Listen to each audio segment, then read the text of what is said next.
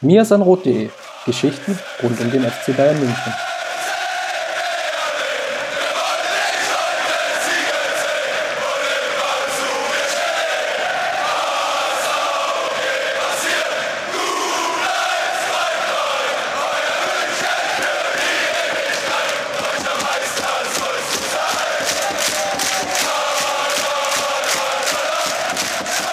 Herzlich willkommen zum Mesenrot Podcast. Kleine Jubiläumsfolge, Folge 90. Und wie lässt es sich denn besser feiern, so eine Jubiläumsfolge, als mit dem Meistertitel? Der FC Bayern hat sich über die Ziellinie gerettet, ist am vergangenen Wochenende souverän deutscher Meister geworden, zum siebten Mal in Folge. Eigentlich ein unvorstellbarer Wert, wenn man sich mal so vorstellt, dass vorher im Endeffekt ja schon drei Titel was ganz Besonderes waren. Der Titel Hattrick, jetzt sind sieben. Ehre. Das Ganze sollten wir mal diskutieren und das mache ich nicht alleine, sondern wie immer habe ich Justin an meiner Seite. Grüß dich, Servus Justin. Servus. Mein Name ist Christopher und lass uns mal einsteigen mit der Analyse des Spiels FC Bayern München gegen Eintracht Frankfurt. Letzte Woche haben wir ja besprochen, dass es schon eine spezielle Ausgangssituation war oder ist. Der FC Bayern hat Punkte liegen gelassen gegen Leipzig. Dadurch gab es noch eine Chance für Borussia Dortmund. Zum ersten Mal konnte der FC Bayern dadurch aber auch in der heimischen Allianz Arena den Titel klar machen und nicht auf dem Sofa und nicht in irgendwelchen Auswärtsstadien. Zum anderen, auf, oder als weiteren Aspekt, es war seit langer Zeit mal wieder die Chance, dass es am letzten Spieltag nochmal einen Wechsel innerhalb der Tabelle gibt, dass Dortmund noch vorbeizieht. Aber der FC Bayern hat, glaube ich, frühzeitig klar gemacht, dass er daran wenig Interesse hatte und ist sehr offensiv in das Spiel gegangen gegen Frankfurt, hat also nicht abgewartet, hat nicht auf 0 zu 0 gespielt, hat dich das in gewisser Weise überrascht, dass Bayern so druckvoll aufgetreten ist in der ersten Viertelstunde? Wir haben ja letzte Woche noch diskutiert, dass Kovac vielleicht, ja, vielleicht Javi Martinez auf die Sechs stellt, um so ein bisschen mehr Stabilität zu haben gegen gefährliche Frankfurter Umschaltmomente auch. Ähm, Gerade weil ja in der Anfangsphase gegen Leipzig zu sehen war, ja, dass, dass Goretzka vielleicht nicht ganz so stabil stand. Das war jetzt gegen Frankfurt durchaus besser. Da sind die Bayern gut reingekommen ins Spiel, sicherlich auch bedingt durch das frühe Tor.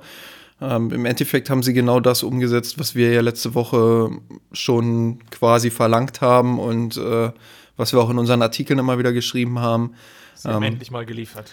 Genau, sie haben endlich mal auf uns gehört und haben ähm, haben es einfach auch geschafft, ja, früh Druck auszuüben, frühes Tor vor allem zu erzielen. Und ja, je länger das Spiel dauerte, umso mehr war eigentlich klar, wenn Bayern jetzt das zweite oder dritte nachlegt, ähm, dann wird Frankfurt auseinanderfallen, weil ähm, ja, Bayern hat ja eine Chance nach der anderen gehabt. In der, allein in der ersten halben Stunde, glaube ich, schon genug Chancen gehabt, um vier, fünf Tore zu erzielen. Und Frankfurt kann sich extrem glücklich schätzen, dass sie nur mit einem 1-0 in die Pause gegangen sind. Ja, was bei Frankfurt am Anfang, glaube ich, nicht funktioniert hat in ihrem 3-4-1-2-System, war einerseits, das waren so zwei Aspekte, die mich so ein bisschen stutzig haben, oder wo, wo die Abstimmung einfach nicht gepasst hat. Also, was man gesehen hat, war, dass einerseits die Flügelpositionen relativ offen waren. Das lag sicherlich daran, dass Kostic und Da Costa nicht so gut zurückgearbeitet haben. Und dann wiederum war so ein Nebeneffekt, der dann so hin und wieder entstanden ist, dass de Guzman und Fernandes dann so ein bisschen sich haben arg weit zurückfallen lassen und dadurch im Endeffekt die Mitte, die berühmte Zone 14, sehr, sehr oder relativ unterbesetzt war für Frank oder für, für eine Defensivmannschaft. Und Müller im Endeffekt viele Räume kreieren konnte. Das 1 zu 0 ist ja auch ähm, direkt eigentlich aus der Mitte heraus entstanden. Ähm, auch wenn Coman dann ja über den Flügel abgeschlossen hat, wenn man so will. Aber die Chance, die Chancenkreierung erfolgte aus dem Zentrum heraus. Und dann, wenn man so ein bisschen weiterschaut, auch die weiteren Chancen, da waren eigentlich auch viele Angriffe, die direkt über das Zentrum initiiert wurden. Und das ist ja definitiv ein Pluspunkt, den man in den Bayern-Spielen in dieser Saison nicht so häufig gesehen hat. Ja, ähm, ich würde ergänzen, dass Bayern das wirklich sehr gut geschafft hat, auch zwischen die Linien bei Frankfurt zu kommen. Also ähm, Frankfurt hat durchaus in der Anfangsphase hoch gepresst und Bayern hat es dann halt geschafft, ähm, diese Pressinglinie zu überspielen, teilweise auch mit längeren Bällen, manchmal aber auch mit ganz ansehnlichen Spielzügen. äh, wo sie es dann einfach geschafft haben, in Überzahlsituationen dann im letzten Drittel zu kommen. Das ist so eine Schwäche, die Frankfurt, ja, man kann es formulieren, wie man es will eigentlich. Also äh, teilweise Stärke, weil sie es halt schaffen, viele Spieler nach vorne zu bringen und effektiv zu stören teilweise auch Schwäche, weil wenn die dann ausgespielt werden, dann, das hast du auch gegen Chelsea gesehen, dann haben sie manchmal drei gegen drei oder drei gegen vier Situationen hinten. Ähm, das vermeintliche 2 zu 0 von Gnabry war so ein ganz gutes Beispiel dafür. Ja, genau. Ähm, aber auch schon die Verlagerung auf Coman, wie du es gerade gesagt hast, ähm, beim, beim 1 zu 0. Also da gibt es dann einige Szenen, wo dann auf einmal die Defensive doch auf sich gestellt ist und da hat in dieser Saison auch äh, Hinteregger dafür gesorgt, mit seiner, beziehungsweise in der Rückrunde Hinteregger dafür gesorgt, dass äh, ordentlich Stabilität da hinten drin ist. Was der allein gegen Chelsea schon abgeräumt hat, war Wahnsinn. Ähm, da muss Hütter sicherlich sehen, dass er in Zukunft ein bisschen mehr Balance reinkriegt noch in sein Pressing. Ähm, aber ja, insgesamt ist Frankfurt da, glaube ich, auf einem guten Weg und ähm, Bayern hat es einfach auch gut gemacht. Das muss man, das muss man da auch einfach mal anerkennen. Ich glaube, dass sie das gut gelöst haben, dass sie Frankfurts Schwächen gut bespielt haben ähm, und dass man einfach von Anfang an gesehen hat, dass da eine Mannschaft auf dem Platz steht, die den siebten Meistertitel in Folge unbedingt will. Dennoch kam es ja dann zu einem gewissen Bruch ab der, sagen wir mal ruhig, ab der 30. Minute. Da war das vermeintliche 2 zu 0, gerade schon angesprochen, was dann durch Abseits, knappe Abseitsposition aberkannt wurde. Und dann hatte ich das Gefühl, dass wieder einer dieser typischen Brüche im Spiel war, was man auch so die ganze Saison immer mal wieder hatte. So eine Phase von vielleicht 15, 20 Minuten. Ich würde das sogar über die erste Halbzeit hinaus dehnen und Anfang der zweiten Halbzeit bis zu dem Gegentor im Endeffekt sehen als Phase, in der offensiv relativ wenig zusammenlief und es keinerlei Torchancen gab, beziehungsweise auch ganz wenig Kombinationen. Das könnte man tatsächlich sogar mit der Phase zusammenlegen, wo Frankfurt dann doch etwas tiefer gestaffelt stand, wo sie ähm, sich haben fallen lassen, gesagt haben, okay, jetzt äh, versuchen wir es erstmal hinten ein bisschen kompakter zu gestalten und nicht mehr vorne drauf zu gehen. Ähm, damit hat Bayern dann tatsächlich wieder ein bisschen mehr Probleme gehabt. Ähm, Frankfurt hat dadurch zwar auch nicht so wirklich Gefahr nach vorne ausstrahlen können, ähm, aber hat es halt geschafft, dann das Spiel so ein bisschen zu beruhigen, zumindest bis zur Pause ähm, und konnte sich dann überlegen, wie sie die zweite Halbzeit angehen. Ähm, das war sicherlich in der, in der Situation dann auch von Frankfurt eine richtige Entscheidung und von Bayern war es dann ein bisschen dünn. Ähm, wie gesagt, sie hätten es halt vorher schon, schon klar machen müssen, indem sie das zweite, dritte Tor schießen. Ich glaube, dann hätte sich das Spiel verselbstständigt. Ähm, so war es dann doch eher so, naja, es steht 1-0 und man holt Frankfurt dann irgendwie wieder künstlich ins Leben und ähm, ja, dann, dann schwimmt auf einmal die Meisterschaft wieder. Ich glaube, die Sorge war bei allen dann in dieser Phase so ein bisschen da. Ja, ein dummes Gegentor nach einem Eckball. Kimmich kann er nicht so richtig klären. Das war, glaube ich, sogar der zweite Eckball hintereinander. Der erste war schon da war, glaube ich, schon die Chance da, dass man es hätte sauber erklären können. Ist der Ball nochmal zur Ecke geklärt worden. Dann Kimmich, der so ein bisschen unsauber klärt und dann gibt es so ein Geflipper im Strafraum, was dann schlussendlich zum Tor führt. Ich glaube, da kann man den Verteidigern, die da jeweils eingeteilt waren, gar nicht so einen richtigen Vorwurf machen, weil es ging dann so schnell und auf einmal war das Ding drin. Ja, das sind so Zufallsmomente teilweise, wenn ich da so ein bisschen aus meiner Kreisliga-Erfahrung schnacken darf. ähm, da gab es noch mehr solcher Flippertore. Also ähm, ja, das, das passiert den besten Mal an, an jedem Tag, ähm, kann das passieren. Das ist unvermeidbar. Also manchmal, manchmal kannst du einfach nicht kontrollieren, wo der Ball hingeht und ähm, wenn dann solche Flipper-Tore passieren, dann sieht das doof aus, aber wirklich Schuldzuweisungen würde ich da jetzt äh, nicht machen. Ich würde eher die Schuldzuweisung machen, ähm, dass Bayern, wie gesagt, vor der Pause schon das hat ein bisschen schleifen lassen, dass sie keine Idee gehabt haben, wie sie denn die tiefen Frankfurter knacken können und dass sie in der zweiten Halbzeit wieder eine ganz schöne Zeit brauchten, um sich dann an die Umstellung von Frankfurt auch zu gewöhnen. Ähm, Frankfurt hat ja dann umgestellt auf Viererkette, glaube ich. Vier, ich weiß gar nicht, was wie die Staffelung davor war, aber auf jeden Fall auf eine Viererkette umgestellt. Ähm, dadurch hatte Frankfurt. 4-3-3 im Endeffekt. Ja, genau, stimmt. Ich erinnere mich. 4-3-3 war es. Ähm, und ja, dadurch haben sie es dann auch geschafft, vorne irgendwie mehr Tiefe zu, zu erlangen, ähm, statt mit den zwei engen Stürmern. Äh, dann drei, die etwas breiter stehen können, etwas besser stören können vorne auch. Und ja, das, das, war, das hat Bayern wieder so ein bisschen wehgetan, sage ich mal, weil sie wieder äh, sehr lange gebraucht haben, um sich dann auch äh, da anzupassen. was heißt sehr lange, also das Tor von Alaba, das 2-1, hat es dann natürlich auch wieder begünstigt, dass Bayern wieder ein bisschen besser ins Spiel kommt. Ähm, insofern äh, sicherlich auch wieder in Anführungsstrichen Glück, dass der erste Spielzug dann oder der erste gute Spielzug dann wieder zum Tor führt. Ähm, aber die kurze Phase dann nach der Pause halt war wieder so ein Ding, so, ja, wie, wie kommen wir jetzt am besten wieder in die Räume, in die wir in die erste Halbzeit gekommen sind. Ähm, da mussten sie sich erstmal an das gegnerische Spielsystem gewöhnen. Und ich glaube, das ist auch so ein bisschen die Story der Saison, dass wenn der Gegner ähm, gute Anpassungen gemacht hat, dass Bayern dann erstmal ins Schwimmen geraten ist. Und äh, das hat man gegen Frankfurt zumindest in Ansätzen wieder gesehen. Dann kommen wir so langsam zu den viel gut Momenten des Spiels.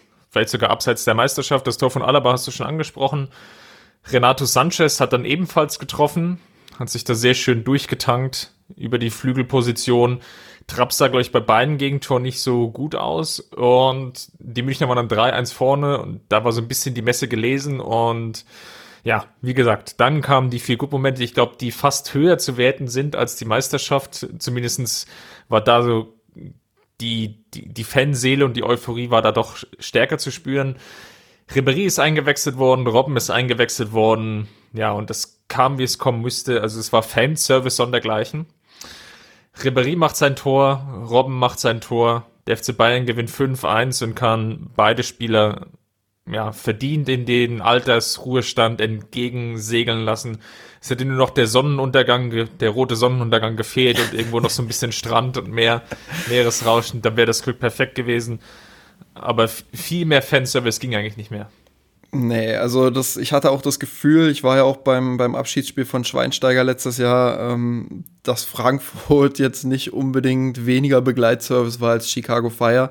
Also man hatte irgendwann so das Gefühl, äh, die Frankfurter geben jetzt noch den, den Begleitschutz ab und lassen die wichtigen Spieler nochmal die Tore schießen, was ich jetzt Frankfurt nicht explizit unterstellen will, aber das, das sah halt so aus, weil Frankfurt komplett platt war.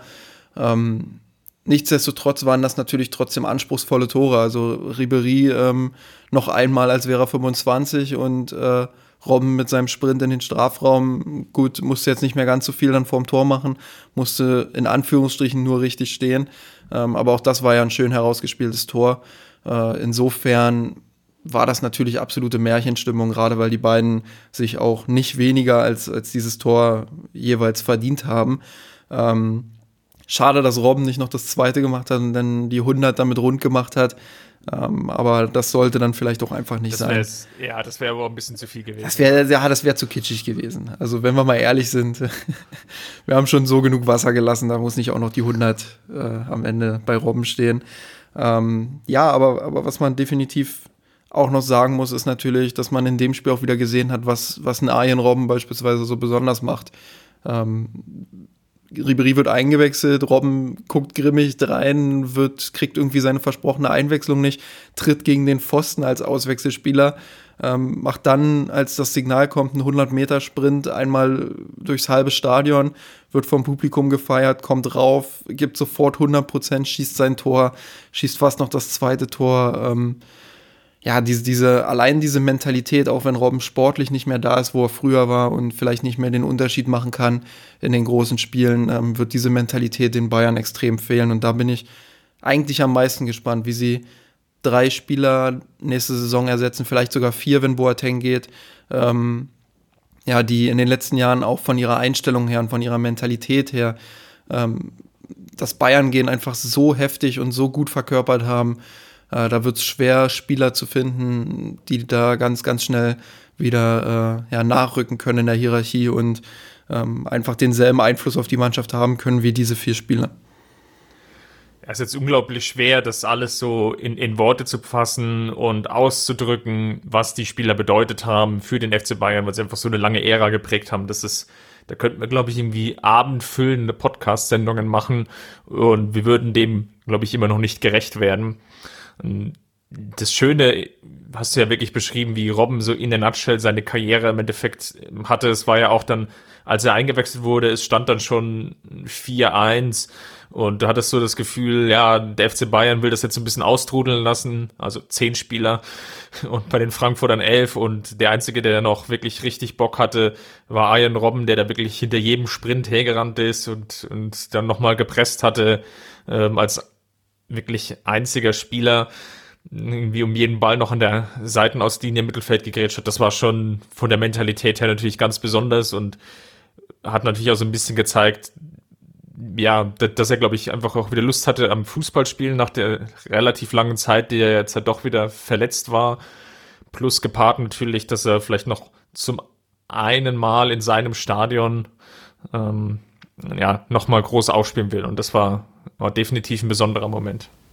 Absolut. Und wie ich es vorhin gesagt habe, Robben ist einfach so ein Mentalitätsmonster. Also das ist, wenn du den vor den entscheidenden Spielen 2013 beobachtet hast, wie der aus dem Bus ausgestiegen ist und das Gesicht war schon zur Faust geballt, als würde er gleich irgendjemanden verprügeln.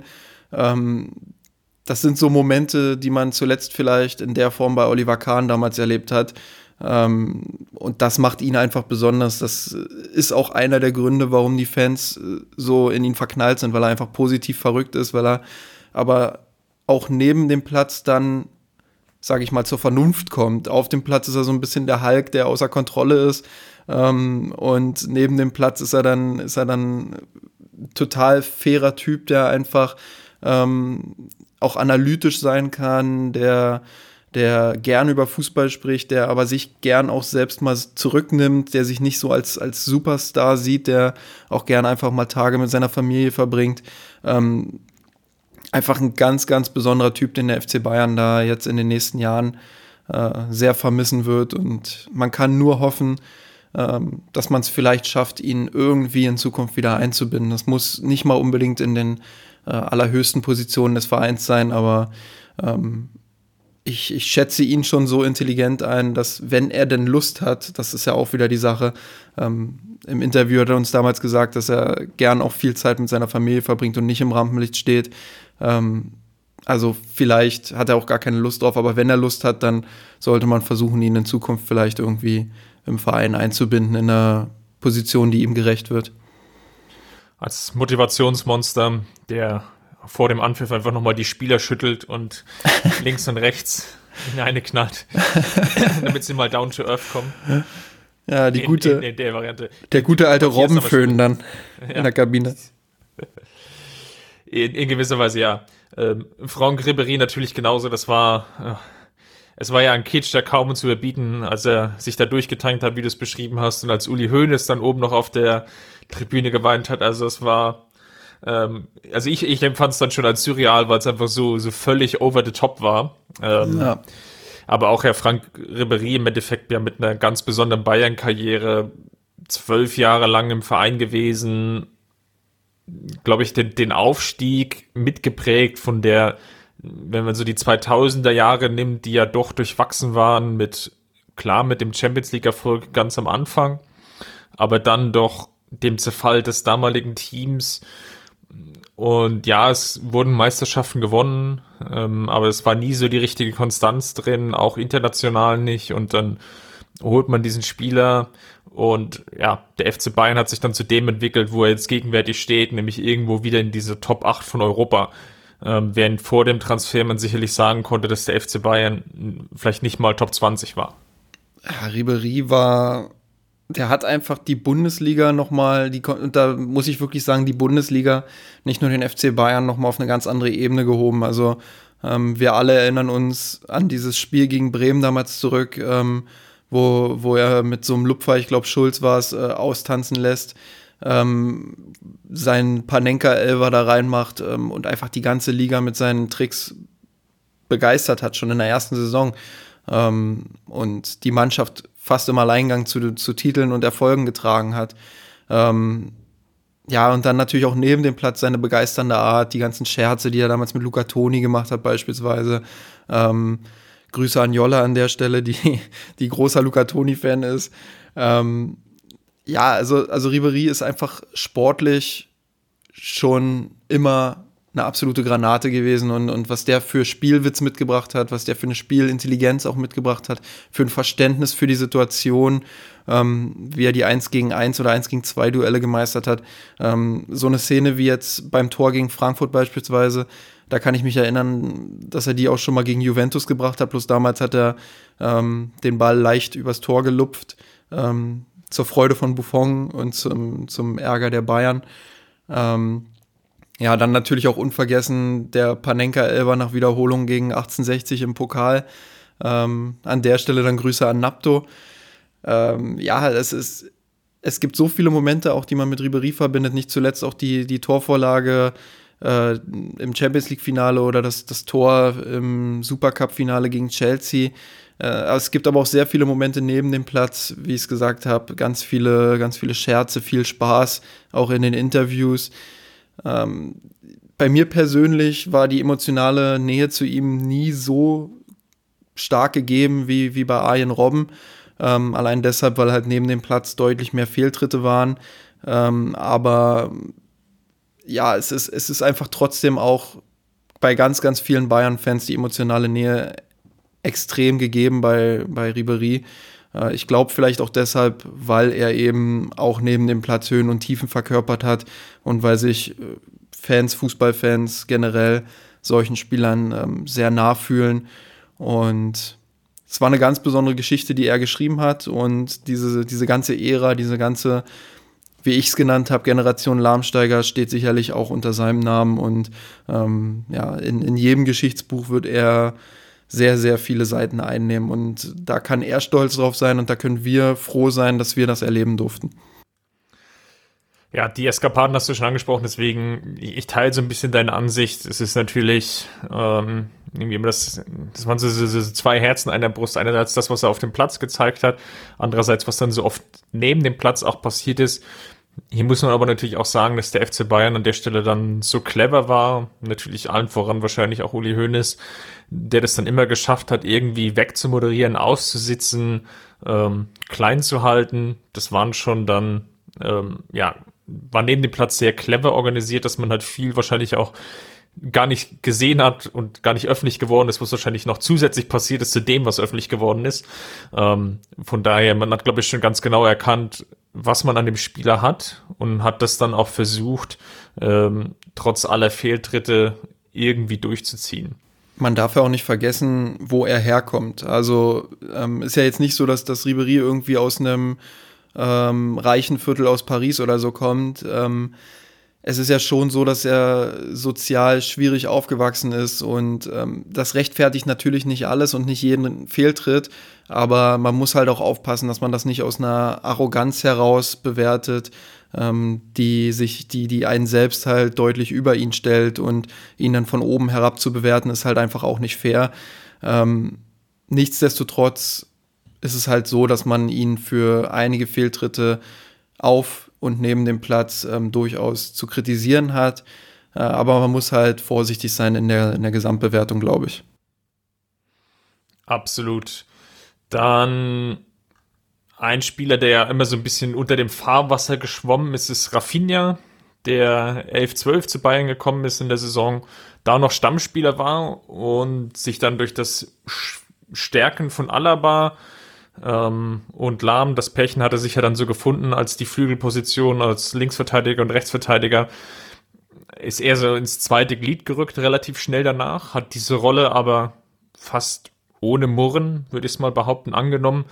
Und was man von allen hört, war er auch immer so ein ganz wichtiges soziales Bindeglied innerhalb der Kabine, der zwischen den verschiedenen Gruppierungen, die es natürlich zwangsläufig in so einer Mannschaft auch gibt, das Ganze dann auch ja als als Bindeglied oder seine Aufgabe als Bindeglied gesehen hat und ähm, da viel dann auch zum Klima innerhalb der Kabine beigetragen hat, was abseits natürlich von den ganzen sportlichen Aspekten, die natürlich eine Rolle spielen, auch enorm wichtig ist, dass eine gewisse äh, positive Grundatmosphäre einfach da ist innerhalb der Mannschaft. Und ich glaube, da hat Rafinha enorm dazu beigetragen und auch diese Lücke wird zu schließen sein. Rafinha war, war für mich persönlich einer der besten Backups, die der FC Bayern in der Geschichte bisher hatte. Also ich, erinnere, ich erinnere mich ähnlich wie bei Lahm irgendwie nur an eine Handvoll schlechter Spiele. Kann sein, dass das im Moment meine, meine Bayern-Brille so ein bisschen ist oder meine Rafinha-Brille. Ähm, aber gemessen an dem, was er leisten kann, und das ist nun mal nicht das, das ganz hohe Lahmniveau, sondern das ist eine Stufe drunter, ähm, hat er meiner Meinung nach kaum Fehler gemacht.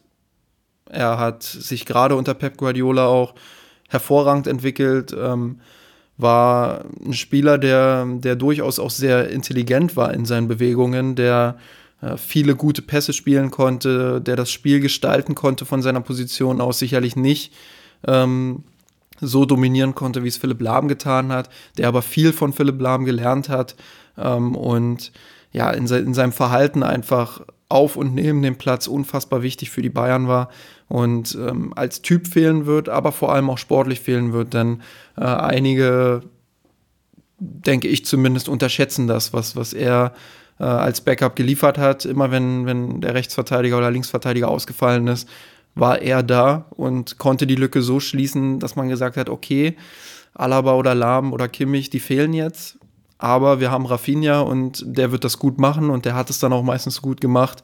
Und ähm, dementsprechend wird es eine Herkulesaufgabe für den FC Bayern, einen Spieler zu finden, der, der Rafinha-Niveau hat und der gleichzeitig dafür sorgt, dass die Stimmung äh, halt oben bleibt, beziehungsweise zumindest nicht murrt, wenn er dann mal, keine Ahnung, fünf, sechs, sieben Spiele nicht spielt. Und solche Spieler zu finden, extrem schwer. Und da bleibt auch nichts anderes zu sagen als, als Danke Rafinha, weil ja, das, das war auch seine Geschichte ein Stück weit. Sicherlich nicht mit so viel Anteil, wie es, Ribery oder Robben haben, aber mit einem riesigen Anteil und ähm, auch er wird immer Erwähnung finden, wenn man an diese Ära zurückdenkt.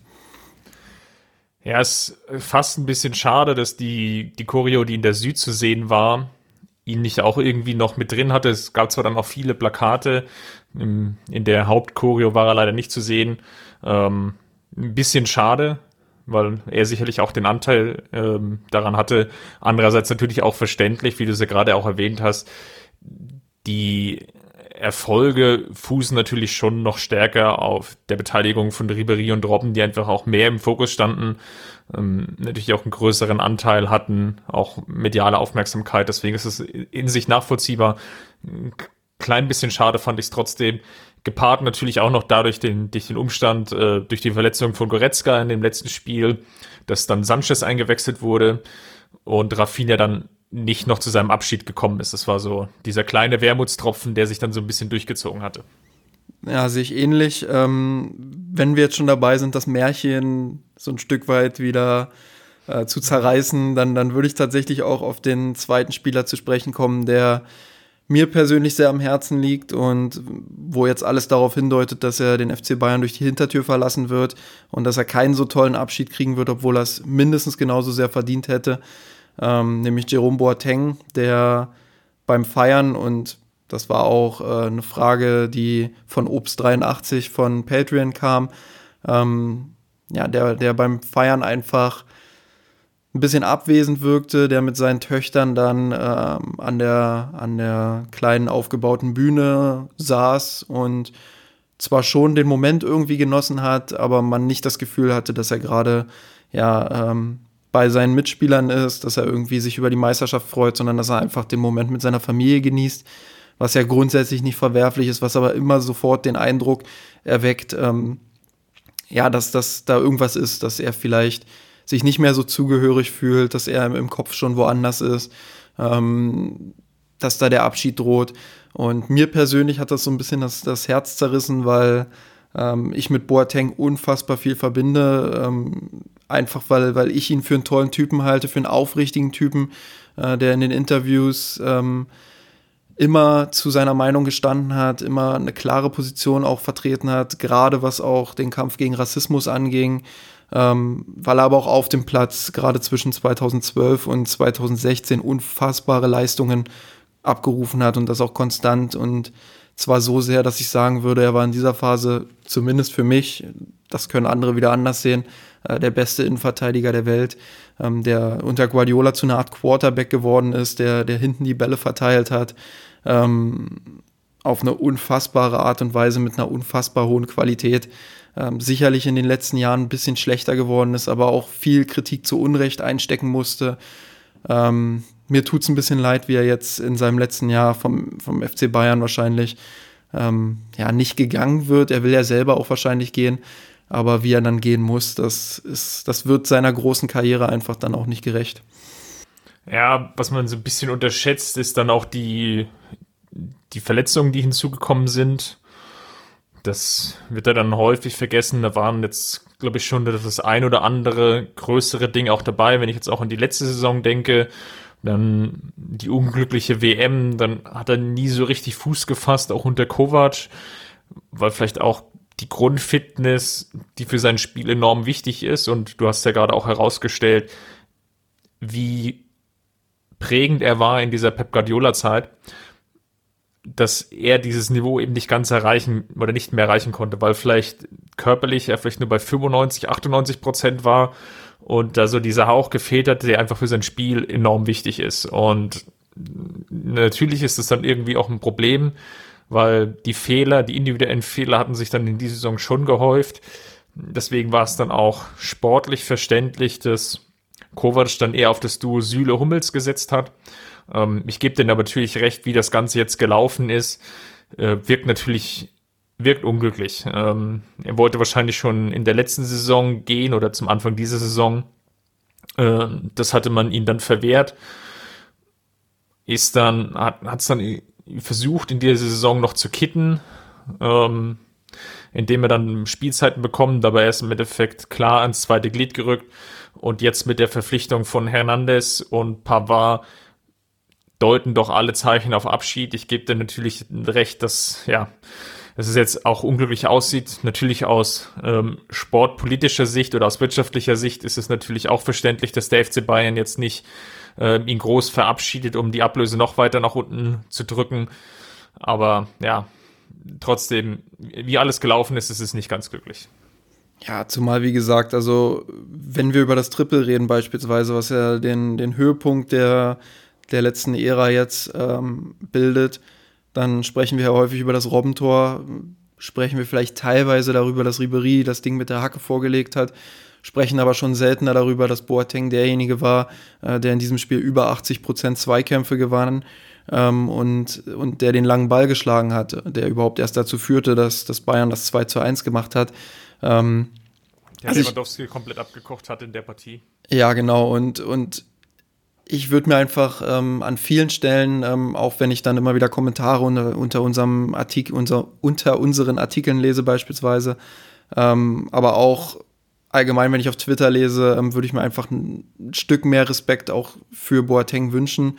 Ähm, mir wird da auch zu viel immer in, in diese ganze Brillen, Mode, Lifestyle-Schiene äh, geschossen ähm, ich meine, es meckert ja auch keiner darüber, dass Thomas Müller beispielsweise privat mit Pferden zu tun hat. So, das ist für alle normal, das ist für alle cool. Ähm, da lenkt es keinen ab angeblich, äh, wurde auch nie als Argument verwendet, als, als Thomas Müller da irgendwie mal nicht so gut gespielt hat. Ähm, lass die Leute, lass die Fußballer doch privat machen, was sie wollen, so. Oder lass sie doch ihr zweites Standbein oder drittes Standbein aufbauen, wo sie wollen. So, das, das hat uns ja nicht zu interessieren. Ähm, sicherlich ist es auch richtig, dass die Leistung jetzt gerade in dieser Phase zufällig oder nicht zufällig, das können wir nicht klären, ähm, aber dass gerade in dieser Phase jetzt die Leistung abgebaut hat bei Boateng. Aber äh, da würde ich doch eher auf die harten Faktoren gehen, wie beispielsweise Verletzungen, beispielsweise verändertes Spielsystem. Die Bayern haben zum Beispiel ähm, mit 23,5 Ballverlusten pro Spiel in der Bundesliga äh, in dieser Saison so viele Ballverluste allgemein gehabt äh, wie seit fünf Jahren nicht mehr.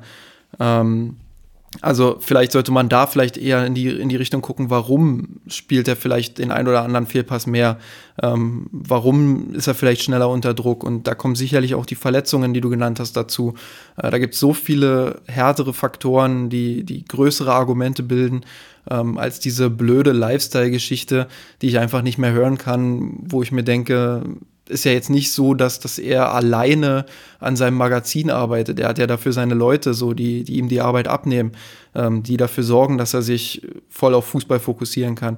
Und wenn er im Interview sagt, er, er kann sich oder er ist selbst der Meinung, dass er sich voll fokussieren kann auf den Sport, ähm, dann habe ich zumindest das Vertrauen in, in jemanden wie Jerome Boateng, der sehr viel Klarheit in seiner Karriere bewiesen hat, ähm, ja, dass, dass er sich da voll drauf äh, fokussieren kann und ähm, dass der Sport immer noch im Mittelpunkt steht. Und ich wünsche ihm für die Zukunft auf jeden Fall alles Gute. Ich wünsche ihm, dass er nochmal sein Niveau erreichen kann. Bei wem auch immer. Ähm, viele haben ja jetzt spekuliert, dass äh, er Vincent Company beerben könnte bei Manchester City. Äh, das wäre natürlich nochmal eine besondere Geschichte, wenn Guardiola äh, sich das zutraut, auch wenn Boateng aus Manchester City Perspektive sicherlich ein Risikotransfer wäre, ähm, wäre das eine spannende Geschichte. Aber das ist natürlich nochmal eine andere Debatte. Führt uns zu einer weiteren Frage, die wir bekommen haben im, in Bezug auf die Personalie Leroy Sané, der in den letzten Tagen ein bisschen hochgekocht ist als mögliche ja, Ergänzung auf den Flügelpositionen. Ich denke, dass, wie wir jetzt in den letzten Wochen auch besprochen haben, Coman und Gnabry schon die gesetzten Personen sind und man jetzt schaut, wie man das Ganze adäquat noch ergänzt mit einem Starspieler oder gegebenenfalls äh, sehr großen Talent wie Hudson Odoi. Ich glaube, da ist man sich intern auch noch nicht so hundertprozentig einig. Gerüchteweise ist Leroy Sané jetzt auf dem Markt. Ähm, da kommt jetzt so die komplette Gemengelage ähm, zusammen. Er will seinen Vertrag nicht verlängern, weil er natürlich, ähm, oder ein, ein Teil der Geschichte ist einfach, dass er wegen Pep Guardiola zu Manchester City gegangen ist und jetzt natürlich nicht weiß, wie lange Pep Guardiola sich das Projekt City noch zutraut. Auf der anderen Seite wird sicherlich auch eine Rolle spielen, dass seine Einsatzzeiten er, er, hat schon viel gespielt. Die Anzahl der Spiele, wenn man jetzt auf die Premier League schaut, 31 Spiele gemacht, das ist schon sehr deutlich. Andererseits davon auch zehnmal eingewechselt, dann noch zehnmal ausgewechselt. Die Anzahl der Spielminuten sind so 1800, also er spielt eine wichtige Rolle, ist jetzt aber nicht die prägende Figur. Ist eine sehr große Rotation unter Pep Guardiola auch in der Offensivreihe. Ähm, wenn er mehr Spielanteile will, wird er sicherlich ähm, ja, gegebenenfalls einen anderen Verein suchen müssen, ähm, um einfach konstanter oder noch häufiger zu spielen. Auf der anderen Seite hat er natürlich auch noch spielerische Schwächen. Ähm, seine Mitarbeit in der Defensive ist nicht zu Unrecht ganz häufig kritisiert worden. Dann natürlich auch die, der ein oder andere Verschnitt in Bezug auf Chancenverwertung. Andererseits muss man auch mal schauen, er ist jetzt 23 Jahre alt. Wie lange haben wir darauf gewartet, bis Ribery und Robben das verstanden haben, wie Defensivarbeit funktioniert? Ähm, das hat auch eine gewisse Zeit gedauert. Ähm, von daher sicherlich ein großes Talent. Würde natürlich auch ins Beuteschema des FC Bayern passen, der immer auch daran interessiert ist, möglichst viele deutsche Nationalspieler zu halten. Ähm, leidvoll hat der FC Bayern ja Hummels, äh, Boateng und Thomas Müller die Saison in dieser Hinsicht ja verloren. Ähm, von daher wird das sicherlich auch eine gewisse Rolle spielen, da man einfach sicherlich auch aus Marketinggründen daran interessiert ist, ähm, dass der eine oder andere deutsche Nationalspieler beim FC Bayern ist. Ja, und wer soll ihm das Defensive beibringen, wenn nicht Nico Kovac? Das ist doch dann die Story der nächsten Saison. Nein, äh, also es ist ja, äh, ich muss sagen, ähm, ich halte das Gerücht weiterhin noch für utopisch, so ein bisschen auch aus Selbstschutz, weil ich will mich jetzt nicht zu sehr auf den Sané Hype Train begegnen, äh, begeben, um dann letztendlich doch irgendwie gegen die Wand zu fahren und wieder voll enttäuscht zu werden. Ähm, ich halte Sané für, für einen großartigen Fußballer, für den besten 1 gegen 1 Spieler, den, den Deutschland im Moment vielleicht hat. Und ähm, ja, wenn, also er ist auch torgefährlich. Ich meine, er hat in der Premier League, glaube ich, über 40 Torbeteiligungen jetzt gesammelt äh, in zwei Jahren oder so. Und ähm, ja, das, das, das ist ein überragender Wert. Und ich glaube, Bayern würde gut daran tun, jemanden, jemanden zu verpflichten, der so torgefährlich ist und gleichzeitig aber auch so, ähm, so gut im 1 gegen 1 ist. Ich meine, wenn man dann Nabri und Sané hat, ähm, dann hat man zwei extrem torgefährliche Spieler mit Zug zum Tor ähm, die, da, die immer in der Lage sind, den Unterschied zu machen, die auch wichtige Tore erzielen können. Äh, das, das wäre ein absolutes Fund und ich glaube, dann wäre man für die Zukunft extrem gut äh, gerüstet. Aber ich kann es mir halt jetzt oder Stand jetzt noch nicht vorstellen, weil äh, einerseits wird Guardiola genau wissen, was er an Sané hat, auch wenn die Spielzeit vielleicht in Anführungsstrichen nur bei 1800 Minuten lag ähm, wird er wissen, was er an ihm hat und wird er wissen, was er für ein Talent ist und wie, wie wichtig er auch für City noch werden kann. Ähm, und andererseits ist es für mich schwer vorstellbar, ähm, ja, dass, dass Bayern die Ablösesumme dann letztendlich auch bezahlt, weil also ich kann mir nur schwer vorstellen, dass das Sané unter 80 Millionen kostet, ehrlich gesagt. Und ähm, Hoeneß meinte ja, mit 80 Millionen ist jetzt der Höchstwert für diesen Sommer erreicht. Deswegen ist das vielleicht auch ein bisschen Utopie, ein bisschen zu viel Gerüchte, ein bisschen zu viel hier und da, äh, was von einem Interesse gehört von irgendwelchen Journalisten. Warten wir mal die nächsten Wochen ab. Ähm, aber vom Fußballerischen, vom Sportlichen her ähm, bin ich absolut da äh, bei dir und und was das Defensive angeht, das kriegt man, das kriegt man schon hin. Das hat man bei Robben und Ribery hinbekommen. Warum sollte man das nicht bei Sané hinbekommen? Ähm, wir haben über Boateng und über seinen Lifestyle vorhin geredet. Ähm, wir brauchen ja jetzt jemanden, der ein bisschen äh, für, für das Modische beim FC Bayern sorgt, für das Ausgefallene beim FC Bayern sorgt. Und wer würde da besser passen als Sané? Ähm, ja. Also ich, ich wäre, ich würde ihn mit offenen Armen empfangen und ihn sogar mit der Schubkarre abholen. Also auch wenn das schwer ist, weil London, äh, weil Manchester nun mal auf einer Insel liegt. Dann lass uns mal zu den Gewinnern und Verlierern der Woche kommen. Wer ist denn für dich der Gewinner der Woche? Ähm, der Gewinner der Woche ist für mich ja ganz klar Robben Ribery, Rafinha, das sind für mich die Gewinner der Woche. Also ich würde es vielleicht sogar noch eingrenzen auf, auf Robben Ribery, weil die halt ihre Tore gemacht haben. Ähm, ja, und das haben wir vorhin auch ausführlich diskutiert. Ähm, das war der Abschied, den sie verdient haben. Ähm, in Klammern noch Rafinha, der zwar nicht spielen konnte, der aber auch einen schönen Abschied in der Allianz Arena hatte, nochmal eine Meisterschaftsparty genießen durfte. Ähm, ja, und dementsprechend märchenhafter Abschied für mindestens zwei von drei Spielern, die verabschiedet wurden. Und das sind für mich die Gewinner der Woche. Der Gewinner der Woche für mich, du hast ja die Feel Good Story jetzt schon wieder weitergesponnen, ist für mich Renato Sanchez, der als Einwechselspieler überzeugt hat, sein Tor gemacht hat, der auch nochmal den Teamgeist betont hat, als er zum Torjubel nicht zu den Mitspielern gestürmt ist oder in die Kurve, sondern einmal über den ganzen Platz gerannt ist ähm, zu eben genannten Rafinha, Ribery und, und Robben. Das war ein ganz besonderer Moment. Er war auch einer der Spieler, die bei der Pressekonferenz, bei der Abschiedspressekonferenz von Rafinha mit dabei waren. Das war irgendwie die vergangene Woche, ich glaube Mittwoch oder Donnerstag. Da hatten sich einige Spieler mit reingeschlichen, um an der Pressekonferenz mit teilzunehmen. Das unterstreicht auch nochmal den Wert von Rafinha. Und da war Renato Sanchez ebenfalls dabei. Ich glaube, er ist schon auch, also das unterstreicht einfach auch den Charakter oder den, den, den Teamgeist, den er pflegt natürlich nimmt man medial immer wieder wahr, dass er mehr Spielzeit einfordert und ähm, das dann so ein bisschen in so ein komisches Licht rückt. Ich glaube, auf der anderen Seite hat man eben das jetzt auch gesehen, ähm, dass er diesen Teamgeist einfach inne hat und ähm, ansonsten abseits des Tores war es auch eine ganz ordentliche Partie von ihm.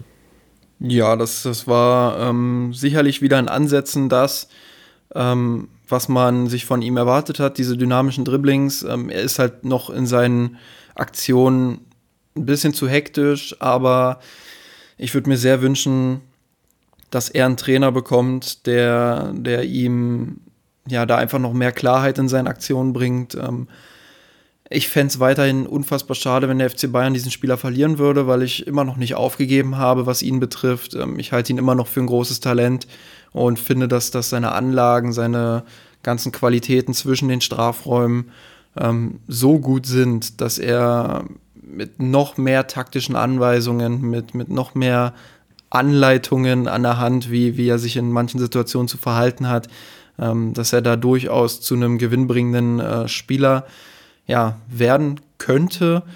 Ähm, ja, was, was den Verlierer der Woche angeht, da ähm, bin ich ganz klar bei Boateng. Das habe ich vorhin auch beschrieben. Ähm, auch wenn er sich selbst natürlich nicht so sehen wird und auch nicht so sehen soll, ähm, so ist es doch ein bisschen schade, dass er seinen, seinen verdienten Abschied sehr wahrscheinlich nicht bekommen wird ähm, und letztendlich auch so ein bisschen unter dem Radar und äh, durch die Hintertür verschwinden wird. Äh, deswegen für mich der Verlierer der Woche. Ah, Verlierer der Woche ist diesmal echt schwer, weil auf dem Rasen ist über weite Strecken und bei dem 5-1 gibt es eben wenig zu mäkeln. Deswegen, abseits hast du schon angesprochen. Ich nehme jetzt auch nicht mal die üblichen Verdächtigen und gehe mal das Risiko, dass ich auch Kritik ernte. Ich würde einfach mal Kimmich nehmen. einfach nur aufgrund der unklaren Verteidigungssituation, die dann dazu geführt hat, dass zumindest für kurze Zeit die Meisterschaft so ein bisschen ins Wanken geraten ist.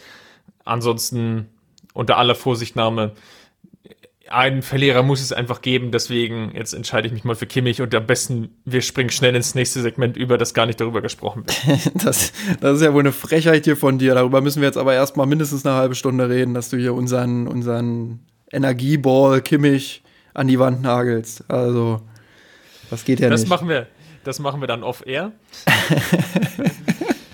nächste um, Woche, ja, nächste Woche besprechen wir die, äh, das DFB-Pokalspiel ähm, in Ausführlichkeit, wer so ein bisschen nochmal reinschnuppern will, was wir an, an Vorberichten, an Vorthemen sehen. Wir werden eine Vorschau bei uns im Blog haben. Wer das Ganze lieber auf seinen Ohren haben will, den empfehlen wir die Podcast-Episode von letzter Woche.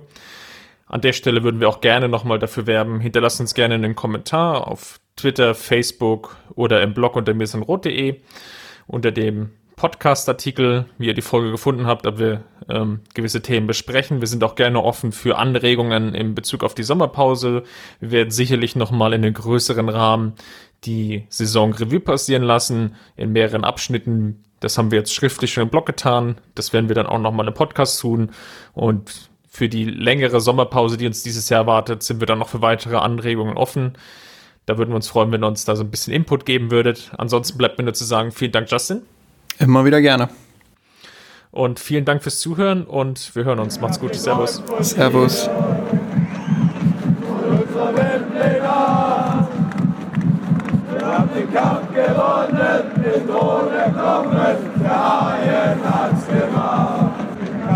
Kampf von dir und unserer Welt hab den Kampf gewonnen, den Thron erklommen, der Haien hat's gemacht. Ich hab geträumt von dir, von unserer Wembley Wir haben den Kampf gewonnen, den ohne erklommen, der Haien